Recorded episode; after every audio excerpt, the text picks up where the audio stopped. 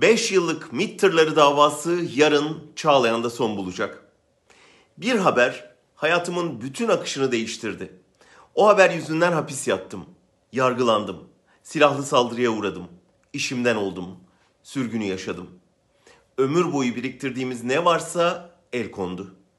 Sadece ben değil, ailem, gazetem ve çalışma arkadaşlarım da ağır bedeller ödedi. Peki doğru olmayan bir haber mi vermiştik? Hayır. Haber doğruydu. Bu bir gazetecilik faaliyeti miydi? Evet. Anayasa Mahkemesi de kararıyla bunu tescilledi. Üstelik haberin yayınlanmasında kamu yararı vardı. Hükümet Suriye'deki cihatçılara gizlice silah sevk ederek suç işlediği ortaya çıkınca bunu sır ilan edip suçüstü yakalanmanın acısını olayı deşifre edenlerden çıkardı. Terör örgütü üyeliğiyle hükümeti devirmeye çalışmakla suçlandık. Sonunda devlet sırrını ifşadan aldığım 5 yıl 10 aylık cezayı Yargıtay az buldu. Cezayı artırmak için yarın buna casusluk suçlamasında ekleyecekler. Kanıt mı? Kanıt işte elimde gördüğünüz bu kağıt parçası. Suriye'nin Birleşmiş Milletler'deki temsilcisinin haberi okuduktan sonra AKP hükümetini Güvenlik Konseyi'ne şikayet eden mektubu bu.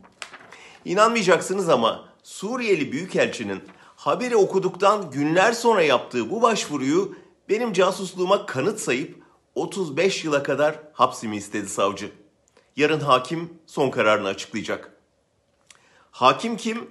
CHP'nin Erdoğan'ın adalet giyotini adını taktığı Akın Gürlek.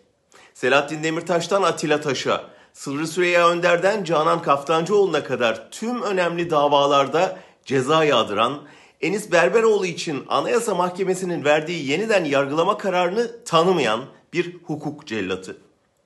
Yarın Erdoğan'ın eline tutuşturduğu kararı okuyacak kürsüden.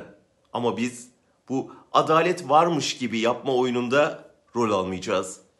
Onları oyunlarıyla baş başa bırakıp bu dönemi ve bu dönemin kuklalarını belgeselle, kitapla, filmle, sergiyle halkımıza, dünyaya anlatacağız, yarınlara aktaracağız. Bakalım tarih hangisini hatırlayacak?